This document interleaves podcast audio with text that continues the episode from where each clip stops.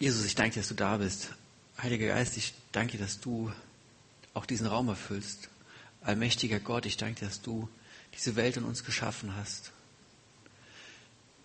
Großer Gott, wirke im Reden, Hören, im Denken und in all dem, was uns jetzt beschäftigt, wenn wir über Glaube nachdenken und wie dieser Glaube uns verändert und wie wir diesen Glauben in die Welt tragen. Amen. Ich glaube, ich glaube, ja, das ist was, was mein Leben trägt und ausmacht. Eben wurde ich gefragt, wer ich denn bin, was ich bin. Ich bin jemand, der glaubt und der trotzdem auch um Glauben ringt. Auf unserem Balkon, ich wollte das schon mitbringen, da steht, das war eine Jahreslosung von vor ein paar Jahren, ich glaube, hilf meinem Unglauben. Ja, hilf meinem Unglauben. Ich kam zum Glauben, ich weiß das noch, also mein Großvater war gläubig, ein gläubiger Mann, auch aus einer FEG, eher ein bisschen konservativ gesetzter als bei euch. Äh, genau, alles gut. ähm, genau, der hat mich, der hat damals auch mit dafür gesorgt, dass wir auf Jungschaft-Freizeiten gegangen sind. Weiß nicht, ob ihr das kennt, Jungschaft-Freizeiten. Und da gab es einen Mitarbeiter, der hat mit mir geredet und gebetet. Und ich weiß noch, Römer 8, 38 hat der mir dann zugesprochen, ja, dass, dass mich nichts von Gottes Liebe trennen kann, ja. Ich glaube und seitdem glaube ich. Und ich habe, wenn ich das jetzt höre von eurem Outreach gestern, ja, oder den ihr hattet, wenn ich so an meine Glaubensreise denke, da war das am Anfang ähnlich. Also ich war so, ich glaube, ich habe jetzt mehr von Glaube verstanden, aber bin manchmal weniger im Outreach. Ja, also so traurig sich das anhört. Also ich bete dafür und ich rede auch manchmal mit Leuten, aber als ich so Teenager war, ich habe Arno Backhaus, kennt das noch jemand von euch? Arno Backhaus kennt noch welche von euch, ja. Hier, großer Arno Backhaus-Fan. wer ist das? Arno Backhaus, wer ist das? Der, in den 90ern dürfte der wahrscheinlich bekannt gewesen sein. Das ist 80er, letztes Jahrtausend. Also ich bin auch aus dem letzten Jahrtausend, ich bin 42, ja. Gut gehalten, danke. Schon mal ge schön. Könnt ihr in zwei Wochen wieder in die erste Reihe setzen. Schon mal sehr, sehr positiv. Genau, Arno Backhaus, das waren so diese Aktionen, äh, da habe ich früher in der, in der Fußgängerzone gesessen. Ich bin überreich beschenkt, bitte bedienen Sie sich. Weiß nicht, ob ihr das kennt, ja. Ähm, so Sachen habe ich gemacht oder auch mit einem Freund damals einen Schülerbibelkreis gegründet, ja und war wirklich, das war so, ja, okay, wir versuchen das rauszutragen. Und so war mein Glaube am Anfang. Wie Menschen zum Glauben gekommen seid, warum ihr glaubt, das weiß ich nicht. Ich meine, ich, wir lernen uns jetzt kennen, nachher können wir noch Pizza essen, können uns austauschen, können wir darüber reden, wie kamen wir zum Glauben. Zum Beispiel, das steht jetzt nicht auf meinem Skript, aber das ist ja das Schöne, wenn man äh, sich nicht ans Skript hält, dann werden die Predigten eh ganz interessant. Wozu sind Gemeinden da? Also wenn ihr nachschauen würdet, ich habe den Bibelvers jetzt nicht hier drin, das Volk Israel wurde angehalten, sich auszutauschen und darüber zu reden, was Gott in ihrem Leben getan hat. Erinnert euch daran, dass ihr befreit wurdet aus Ägypten. Ja? Redet darüber, erzählt es euren Kindern. Ja? Gemeinden sind nicht dafür da, dass man sich beim Kaffeeklatsch darüber austauscht, ob jetzt Offenbacher Kickers, dritte Liga, zweite Liga, irgendwann es weiter hochschaffen oder ob ob wir jetzt einen verregneten Winter kriegen, sondern Gemeinden sind dazu da, sich auszutauschen, was Gott im Leben getan hat. Ja? Deswegen können wir auch darüber reden, wie wir zum Glauben kamen. Ja? Und Menschen kommen auf unterschiedlichste Weisen zum Glauben. Manche finden über die Art der Kirche zum Glauben, dass es die Institution Kirche gibt. Manche finden das so anziehend, ja, wenn man manchmal Zeitungen liest, liest und sich anschaut, was in Kirchen passiert, ist Kirche leider oft eher abstoßend. Aber manche finden trotzdem diesen Ort Kirche anziehend, weil sie denken, boah, da ist was Sakrales, was Besonderes. Manche kommen über Evangelisationen zum Glauben, ja, weil Menschen mit ihnen über Glauben reden. Manche werden in Glauben hineingeboren, ja, obwohl das eigentlich gar nicht möglich ist. Man muss sich irgendwann zum Glauben entscheiden oder für den Glauben entscheiden. Glaube entsteht unterschiedlich. Aber Glaube ist letzten Endes immer ein Schritt ins Ungewisse. Ich glaube. Damit das passiert, gehe ich einen Schritt ins Ungewisse. Ich gehe los. Ich wage etwas, ohne zu wissen, ob das trägt, wo Gott ist. Es ist immer ein Schritt ins Ungewisse hinein, weil man vielleicht eine Sehnsucht hat oder Gott einen berührt hat. Ich weiß nicht, wie es in Offenbach ist, bei uns im Teegut, wo ich einkaufen gehe oder im, im Lidl oder Aldi oder Real, da stehen schon Lebkuchensachen. Ja. Deswegen möchte ich euch auch mal mit auf die Glaubensreise hinein einladen, wie Menschen wirklich zu dem Satz kommen und sagen, ich glaube. Weihnachtsgeschichte. Ja, wir haben ja keine Adventspredigt. Ich sitze gerade an Adventspredigten, wo ich auch bei ein paar FEGs bin. Hier auch äh, noch weiter als ihr. Aschaffenburg ist nochmal die Autobahn weiter runter. Ja. da bin ich zum Beispiel für eine Adventspredigt. Wie kommen Menschen zum Glauben? Sie haben etwas gesehen oder spüren, dass es in dieser Welt mehr geben muss. Sie sehen Zeichen und Wunder, die sie sich nicht erklären können und machen sich auf den Weg. Die Weisen aus dem Morgenland, das sind welche, die haben etwas gesehen und konnten es sich nicht erklären. Sie konnten nicht genau erklären, was da passiert am Himmel. Aber sie wollten diesem Zeichen folgen, ja. Menschen, weil sie vielleicht auf der Suche waren, ja. Und sie haben sich auf den Weg begeben. Ohne genau zu wissen, was sie am Ende ihrer Reise erwartet. Aber sie haben sich auf den Weg gemacht, weil sie vielleicht Glauben suchten. Die Engel, die sich auch auf den Weg machten und später sagen konnten, ich glaube, so wie ihr sagt, ich glaube, wie vielleicht Menschen, dem ihr gestern begegnet seid in der Fußgängerzone, der vielleicht in ein paar Wochen sagt, ich habe die Bibel gelesen und ich glaube, ja, dann ist das ein Wunder, was geschehen ist, wo er sich auf den Weg gemacht hat, Glaube zu suchen. Die Engel, die später sagen konnten, ich glaube, denen sind die himmlischen Heerscharen erschienen, Engel, erst einer und dann viele, ja, und haben gesagt, ey, da ist ein Kind geboren, macht euch auf den Weg. Aber damit Glaube entsteht und Glaube immer wieder neu entsteht und wir immer wieder neu sagen können, ich glaube, müssen wir uns immer wieder auf den Weg machen. Glaube ist, glaube ich, immer, ist einmal eine Grundsatzentscheidung und dann etwas, was immer wieder neu passiert.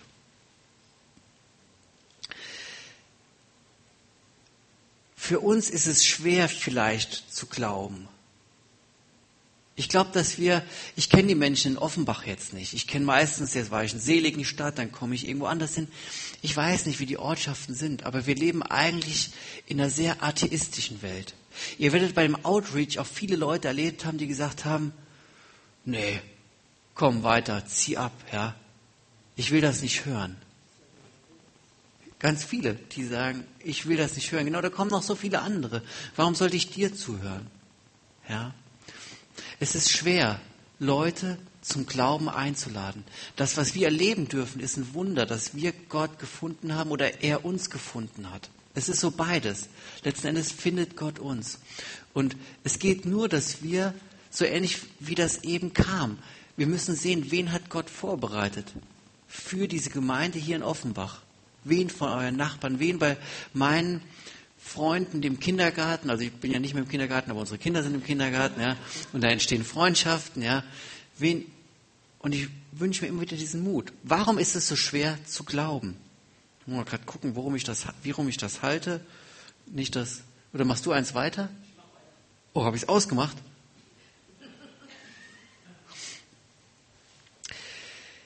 Ich bringe euch mal einen Satz von Ratzinger. Das ist unser ehemaliger deutscher Papst, ja. Ähm, Josef Ratzinger. In der Antike und im Mittelalter war der Mensch dem Ewigen zugewandt. Heute ist der Mensch dem Ewigen gar nicht mehr zugewandt. Er ist nur noch dem Irdischen zugewandt. Nicht mehr dem, was ewig ist. So wendet er sich heute nur dem zu, was er selbst erschaffen und durch Versuche belegen kann. Alles Vergangene kann man letztlich nicht erkennen. Der Mensch ist gar nicht mehr auf das Ewige ausgerichtet. Ja?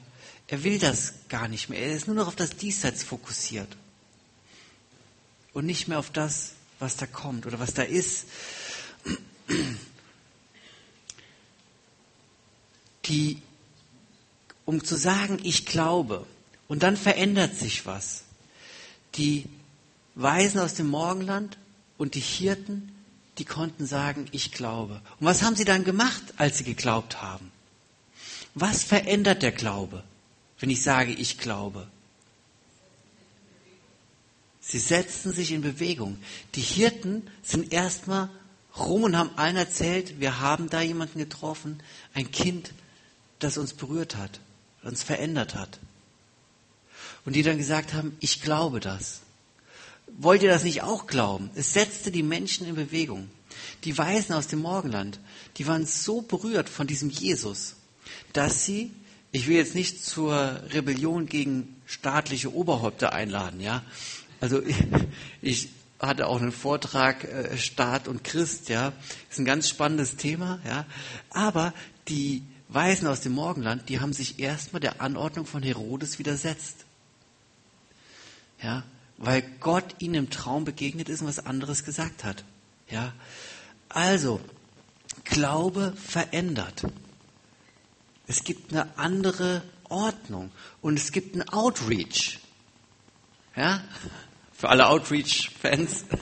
Ja, aber jetzt, ich glaube und ich duck mich weg.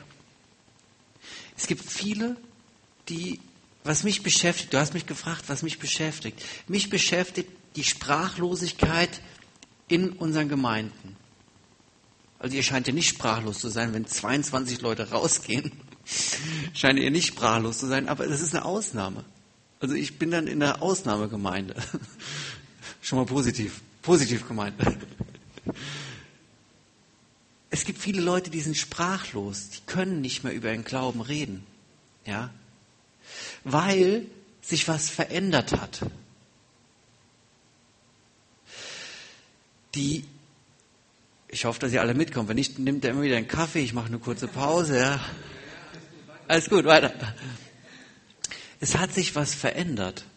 Die Weisen aus dem Morgenland und die Hirten, die kamen aus dieser Krippe raus, waren geflecht von dem, was sie erlebt haben, dass da die Engel die Wahrheit gesagt haben, dass der Stern sie wirklich nach Bethlehem geführt hat.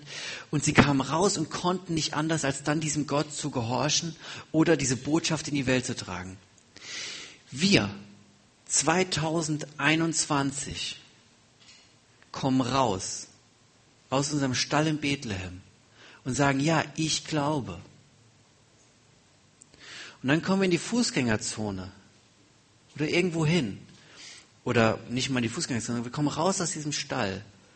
Und dann stehen da ganz viele Leute, die sagen, ja schön, dass du das glaubst. Aber das ist echter Quatsch. Ja, das ist echter Humbug, sagen die Leute dann.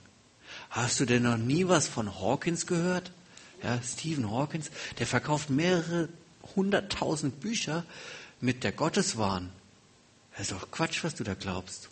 Dann kommt der Nächste, der sagt, also ich, ich habe an der Uni in äh, Berlin Philosophie studiert. Menschenskinder, Feuerbach, hast du von dem mal was gehört? Es ist alles Illusion, der Wunsch deines Herzens. Damit du irgendwie, dann kommt der Nächste und erzählt dir irgendwas, erzählt dir was. Und dann wird dein Glaube urplötzlich ganz klein mit Hut. Und dann merkst du, ja, Gott hat mich gefunden, aber ich komme irgendwie doch nicht raus aus meinem Schneckenhaus. Weil wenn ich mich aus meinem Schneckenhaus rausbegebe, dann kriege ich auf den Kopf. Dann kriege ich auf den Deckel. Und das kennen leider ganz viele. Bist in der Firma, bist am Sportplatz, bist irgendwo. Und das ist kein neues Phänomen. Das ist ein Phänomen, was einfach da ist. Wir leben, und das ist, wenn man sich jetzt kirchengeschichtlich damit beschäftigt, in der Zeit nach der Aufklärung. Ja, ein ganz großer Wendepunkt. Ja,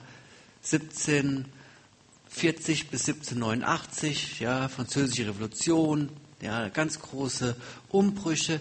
Und da gab, wurde nicht nur, und da ist auch ganz viel von Kirche zerstört worden, was vorher als, so wie, wie Ratzinger das gesagt hat, in der, in der Antike und im Mittelalter, das war nämlich davor, da war der Mensch dem Ewigen zugewandt. Und dann hat er sich befreit von all dem. Oder er denkt, er hätte sich befreit. Oder endlich zu einem mündigen Menschen. Aber er hat ganz viel verloren. Er hat eigentlich den Halt im Leben verloren. Weil das, was eben kam, der Mensch treibt quasi in ein also ich bin großer Fan von Philosophie. Also ich habe mich eh nicht mehr an mein Konzept gehalten. Das wird eh eine ganz spannende Predigt jetzt. Der, der Mensch hat ganz viel verloren. Er hat eigentlich alles verloren.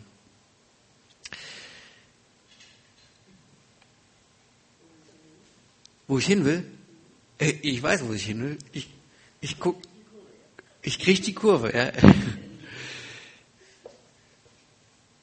Er hat ganz viel verloren, weil er keinen Halt mehr hat. Ich glaube an Gott, den Vater, den Schöpfer des Himmels und der Erde und an Jesus Christus, seinen eingeborenen Sohn, unseren Herrn. Das ist das, was ich, als, was ich glaube. Und Glaube ist letzten Endes ein Wunder, dass es geschieht. Aber wenn wir uns auf dieses Wunder einlassen, dann merken wir, dass es wahr ist. Dass es trägt und dass es eine Realität ist und nicht irgendwie eine Einbildung oder irgendwas, was jemand kritisch widerlegt oder was. Es gibt so vieles. Aber es ist eine erfahrbare Wirklichkeit. Das, was ihr hattet, dieses, es passiert ein Wunder und jemand merkt, dass er gesund wird.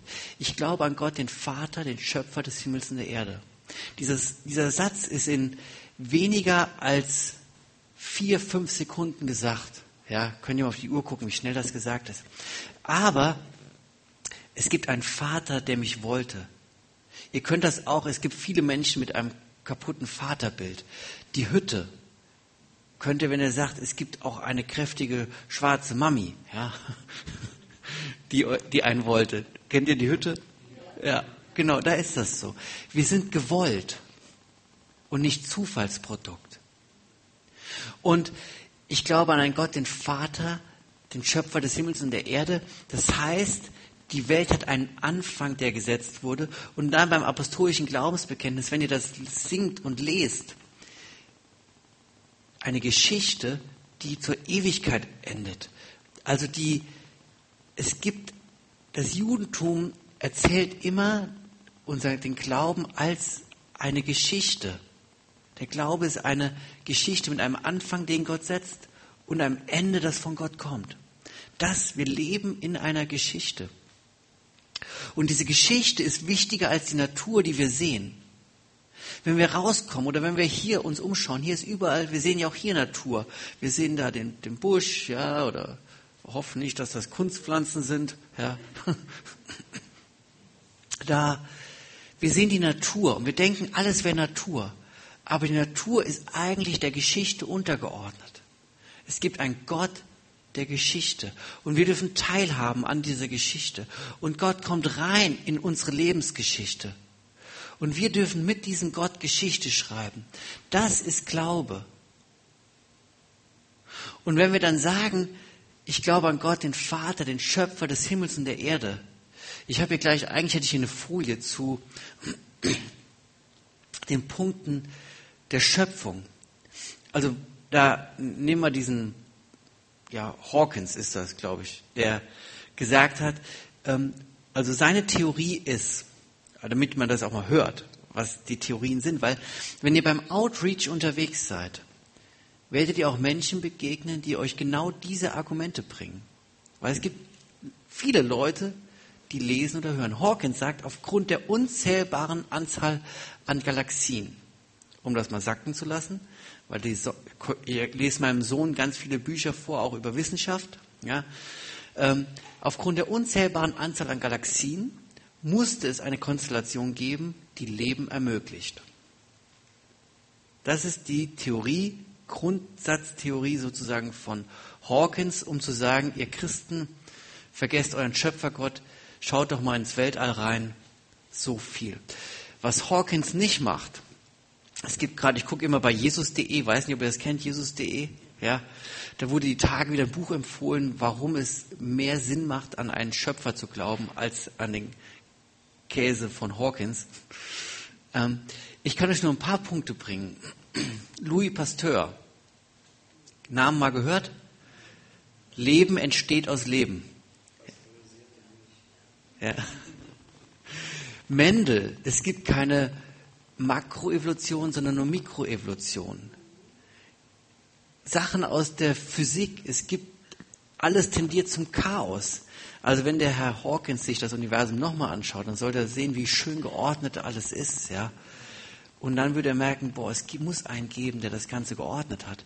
Also, aber ich glaube, ich glaube, ich hoffe, dass ich diesen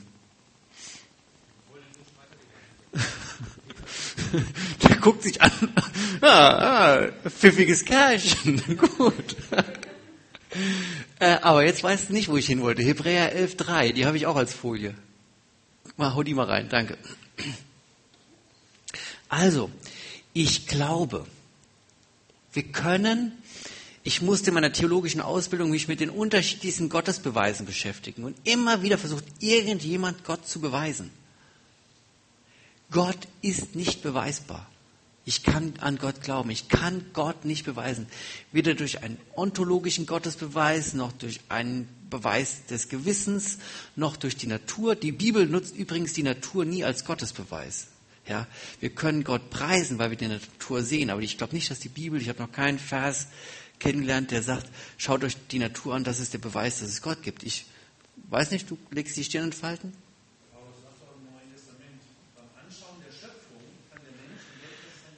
Stimmt. Amen, stimmt. Wenn, doch, du hast recht. Den müsste ich einbauen. Ah, diese Schwarmintelligenz, von der man immer, von der, von der man immer spricht, diese Schwarmintelligenz gibt es wirklich. Sie funktioniert. Äh, ich kenne das nur bei meinen Facebook-Freunden, wenn die sagen, hier, ich brauche irgendwas, Schwarmintelligenz, helft mir mal. Genau. Also es gibt diese Stelle, doch, es gibt sie. Aber es gibt auch eine andere Stelle, ähm, die mir beim Bibellesen vor einigen Monaten über den Weg gelaufen ist. Durch den Glauben erkennen wir, dass die Welt durch Gottes Wort ins Dasein gerufen worden ist, sodass was, so das, was man sieht, nicht aus dem Wahrnehmbaren entstanden ist. Durch den Glauben ja, erkennen wir das. Und es stimmt, also wenn ich die Schöpfung sehe, wenn ich es sehe, dann sehe ich den Schöpfer hinten dran. Aber es ist nur für denjenigen, dem Gott das schenkt. Müsst ihr jetzt nachgucken. 2. Korinther 4 gibt es eine Stelle, dass letzten Endes nur Gott uns aus der Finsternis herausholen kann in sein Licht. Also wenn wir Outreach betreiben, müssen wir eigentlich immer beten, dass Gott öffnet, weil wir können es nicht. Nur Gott muss den Glauben schenken.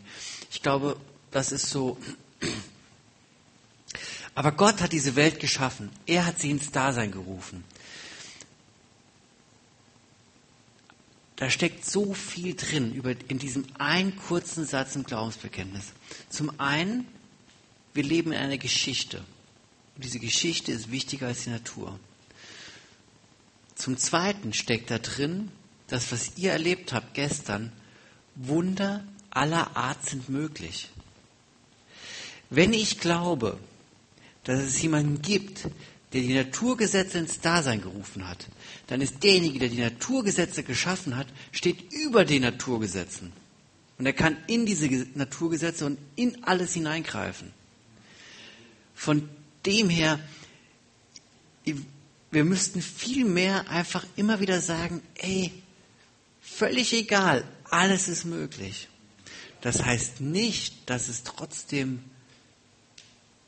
Menschen gibt, die aus der Gemeinde, wo ich jetzt bin, da ist leider jemand schwer erkrankt. Und es kann eigentlich nur ein Wunder helfen.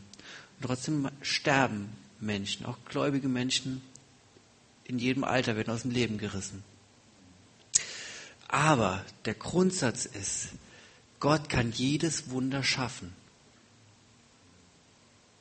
Das steckt, ich glaube an Gott, den Vater, den Schöpfer des Himmels und der Erde. Da steckt so viel drin. Und dann geht es weiter.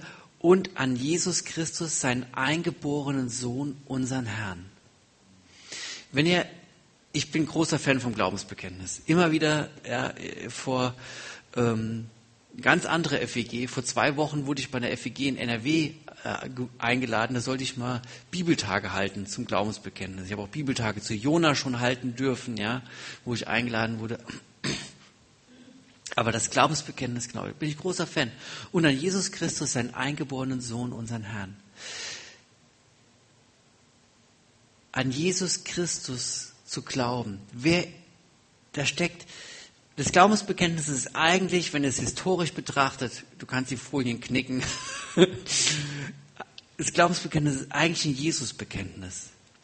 Entstanden im fünften Jahrhundert nach Christus, um auf die Anfragen der damaligen Zeit einzugehen. Weil auch damals gab es schon 500 Jahre nach der Entstehung des Christentums ganz viele Anfragen an, das Christentum, wo Leute es anders gesehen haben oder gesagt haben, nee, das sehe ich so nicht, Gott muss so sein, so sein. Und das Christus, Glaubensbekenntnis ist eigentlich ein Christusbekenntnis. Und ich glaube an Jesus Christus, unseren Herrn. Wir glauben an seinen Namen. Das haben wir eben gesungen in irgendeinem Lied. Ja. Welches Lied war es? Die Musiker? Im Glaubensbekenntnis. Und ich glaube an seinen Namen. Johannes 1, Vers 12. Wie viele ihn aber aufnahmen, die an seinen Namen glaubten, die durften seine, haben das Recht, seine Kinder zu sein. Was bedeutet der Name Jesus Christus? Ich glaube an Jesus Christus.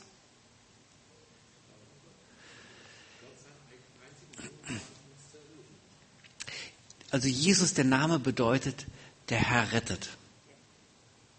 Das bedeutet Jesus, der Herr rettet. Aber der Name Jesus, das kann ich nur nachvollziehen. Jesus ist der Name, den Maria ihrem Kind geben sollte. Der Herr rettet. Jesus. Dass Jesus gelebt hat, das kann ich so ähnlich, wie ich sagen kann, an die Schöpfung. Da kann ich irgendwie glauben, weil es unglaublich viele Argumente für Schöpfung durch einen Schöpfer gibt. An Jesus als Person, dass er gelebt hat, Daran kann ich glauben. Ja, da gibt es Belege aus der Archäologie, da gibt es Josephus, den Geschichtsschreiber. Jesus, eine Person, Jesus hat gelebt. Aber zu sagen, Jesus ist der Christus, das ist was anderes. Christus ist der Messias, der Erlöser. Ja, das ist nicht wie Jesus Christus. Also ich heiße Christian Geis. Ja, weiß gar nicht, ob ich das schon mal gesagt habe. Ja, Christian Geis ist mein voller Name, ja, Christian Geis. Aber Jesus Christus, das ist nicht wie ein Nachname, sondern das ist wie ein Ehrentitel. Wenn ich sage, Jesus ist der Christus, dann glaube ich daran, dass er derjenige ist, der im Alten Testament verheißen wurde. Du hast eben die Stelle aus Jeremia gebracht, vom neuen Bund, ja, dass er derjenige ist, der das erfüllen soll. Ja, wenn ich mir anschaue, wenn ihr dann anschaut, und geboren von der Jungfrau Maria, ja, ähm, Jesaja 7,14, ja, eine junge Frau oder Jungfrau soll ein Kind gebären, ja. Ähm, so vieles im Alten Testament aus Micha 5,1, geboren, aus Bethlehem soll er kommen, ja. So vieles. Wenn ich sage, Jesus ist der Christus und das bekenne, wenn ich das singe, wenn ich das glaube, dann bekenne ich damit, dass er derjenige ist, der im Alten Testament verheißen wurde. Das ist das. Und deswegen, das Glaubensbekenntnis, da gibt es quasi, wird der Sündenfall ja nicht beschrieben oder warum diese Welt zerstört ist. Es wird ja auch nicht beschrieben, warum dieser Jesus kommen muss. Aber wenn ich sage, Jesus ist der Christus, oh, ja auffangen, dann bekenne und bejahe ich das sozusagen alles. Jesus ist der Christus, durch den all die Verheißungen im Alten Testament wahr werden sollen. Ich glaube, wenn ich glaube, dass er der Christus ist, dann merke ich, dass alles andere urplötzlich an Wert verliert. Und ich finde es wirklich, ich fand es super inspirierend bei euch im Gottesdienst bisher. Die Zeugnisse, die, die Erlebnisse. Und ich habe auch Wunder mit Gott erleben dürfen. Und immer wieder muss ich mir dann sagen, alles, was ich erlebe, verliert, alles andere hat eigentlich keinen Wert mehr. Es ist wie mit dem Schatz im Acker. Ich muss eigentlich sagen, boah, ich habe alles gefunden. Ich brauche das nicht mehr. Und ich fand das, was du eben gesagt hast, wir sind gesegnet, um Segen weiterzugeben, ja. Und wir sind unglaublich gesegnet. Und Menschen stehen an unterschiedlichen Stellen. Ihr seid eine Gemeinde, die unterschiedlich unterwegs ist, geprägt ist. Manche haben diesen Drive für den Outreach, ja, und andere merken, boah, eigentlich stecke ich eher, steckt mir was in den Knochen, mir steckt mir fest, ja, ich stehe wie im Beton, weil all diese Jungs, ja, diese Leute, ja, die Glauben verhindern wollen, Beton um unsere Füße gießen, ja. Aber diesen Beton können wir weglassen. Und wenn wir losgehen, merken wir, und wenn wir unterwegs sind, vielleicht ist das ein gutes Beispiel, weshalb ich diesen Outreach gut finde. Da stehen all die Jungs und kippen euch den Beton über die Füße, ja. Der Hawkins, der Feuerbach, der Nietzsche, der Kant, der Freud. Jeder kippt euch seinen Beton drauf. Und dann steht er da und bewegt euch nicht mehr. Und geht auch nirgendwo mehr hin. Wenn ihr aber unterwegs seid, dann könnt ihr euch gar keinen Beton auf die Füße kippen. Das ist so ein Bild, was ich glaube, was gut ist. Und dann, dann gibt es diese Argumente alle noch. Ich kann den Glauben nicht belegen. Und es gibt vieles, wo ich merke, ich ringe um meinen Glauben. Und mir geht es wirklich so, dass ich sage, ich glaube, hilf meinem Unglauben. Aber wenn ich unterwegs bin, dann merke ich, dass dieser Glaube wahr ist und dass ich diesem Jesus in dieser Welt begegne. So wie die Weisen aus dem Morgenland oder die Hirten. Und dann wird es trotzdem schwer, weil wir sind gesandt wie Schafe unter Wölfe. Das ist kein Zuckerschlecken. ja, das wird nicht einfach. Das ist auch für mich nicht einfach. Und vielleicht fällt es mir deswegen heute schwerer, wie in meiner Zeit als Teenager, loszugehen. Ja. Aber nehmt das mit. Ich glaube an Gott, den Vater, den Schöpfer des Himmels und der Erde und an Jesus Christus, seinen Herrn. Wenn wir das sagen und singen und bekennen, dann sagen wir, Wunder aller Art sind möglich. Dann sagen wir, Jesus ist derjenige, der das Alte Testament erfüllt hat, die Verheißung. Wenn wir sagen, er ist unser Herr, dann ist das so ähnlich wie bei den Weisen aus dem Morgenland. Dann ist er der Herr und wir folgen seinen Anweisungen, weil wir merken, dass er hineingekommen ist in diese Welt.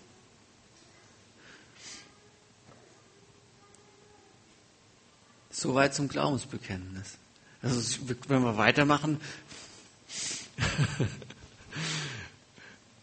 ich finde es, ich, also mir ist diese Sprachlosigkeit, dieses wirklich geht, man, ich muss selber immer wieder losgehen. Und ich habe auch meine Frau und ich haben tolle Wunder erlebt. Also auch letztes, wir haben jetzt unser drittes Kind bekommen. Ähm, das will ich euch gerade noch erzählen. Wir haben eigentlich letztes Jahr, ich bin so, wir sind so gesegnet, dass wir eigentlich gar nicht wissen, wohin mit dem ganzen Segen. wir haben unser drittes Kind und wir hatten, kennt ihr Zytomegalie? Weiß jemand diesen CMV-Virus? Ist eine Krankenschwester anwesend? Ja, nee, keine Ahnung, alles klar. Ähm, also es gibt diesen Zytomegalie-Virus, den kann man sich im Kindergarten holen. Wir haben ja zwei größere Kinder und meine Frau oder eins der Kinder hat es mitgebracht und ich habe mit diesem Virus vier Wochen mit Fieber im Bett gelegen. Meine Frau hat den Virus auch bekommen. Während der Schwangerschaft, richtig. Und während der Schwangerschaft ist das mit die Hauptursache, dass Kinder blind, taub oder mit geistigen Behinderungen zur Welt kommen. Und ich bin von Natur aus eigentlich ein ziemlich ängstlicher Mensch. Ja. Mir ist echt die Düse gegangen. Ich habe gedacht, okay, wir kriegen ein drittes Kind und das wird unsere Lebensherausforderung. Ja. Äh, ich habe das nicht so locker gesehen. Letzten Endes kam unser Kind erst auf, das, das Ding ist, wenn diese Kinder mit diesem Virus geboren werden, das kann auch fünf bis zehn Jahre später immer noch Folgen haben. Also wenn das Kind, selbst wenn es mit der Geburt sozusagen gesund zur Welt kommt, kann das immer noch später Spätfolgen haben. Unser Kind kam zur Welt, es hatte erstmal nichts und dann wurde die Nabelschnur und das Urin untersucht und eine der eher wahrscheinlich fünf Prozent oder was weiß ich bis zehn Prozent, also es gibt eine gewisse Wahrscheinlichkeit, dass das sein kann, dass es von der Mutter gar nicht aufs Kind übergeht. Und bei uns? Klar habe ich gebetet, klar habe ich gebetet. Ja, ich habe Gott danach gedankt auf den Knien, dass das nicht passiert ist. Genau. Und dann, das ist ein unglaubliches Wunder, wo ich Gott wirklich gedankt habe. Unser Kind kam gesund zur Welt. Halleluja, Amen. Und ich meine, das ist ein anderes großes Vorrecht. Wir wohnen in Marburg und wir haben über verschiedene Umwege und Kontakte, die entstanden sind, für uns ein bezahlbares Haus gefunden, was in Marburg eigentlich auch, also wenn Leute uns angucken und sagen, wow, wie hat das denn geklappt? Das ist wirklich ein Wunder. Und dass die äh, Kredite genehmigt wurden, ist auch ein Wunder. Wir kamen an einen Gläubigen, den wir nicht wussten, einen gläubigen Finanzberater, der uns da durchgeholfen hat, dass wir trotz verschiedenster Konstellationen auch dieses Wunder wahr werden. Wir sind gesegnet an allen Ecken und Enden. Und meine Frau und ich sagen auch, wir sind gesegnet, um diesen Segen weiterzugeben. Wenn wir das Haus haben, soll es ein Haus sein, was für Menschen offen ist. Ja? Ähm, ich will nur sagen, ich glaube an einen Gott, der wirkt, der segnet, der Wunder schenkt und der Geschichte schreibt. Und ich wünsche mir, dass wenn ich eure Gemeinde weiter echt diesen Segen erlebt, an unterschiedlichen Stellen, und dass ihr euch nicht die Füße in Beton gießen lasst. Und auch ich mir die Füße nicht in Beton gießen lasse. Ja, weil bei mir klebt auch manchmal ein bisschen Zement dran. und ich komme nicht vom Fleck. Ja, nehmt das auf. Und trotzdem sind wir gesandt wie Schafe unter Wölfe und es ist kein Zuckerschlecken. Aber glaubt an einen allmächtigen, wunderbaren Gott, der Geschichte schreibt. Amen.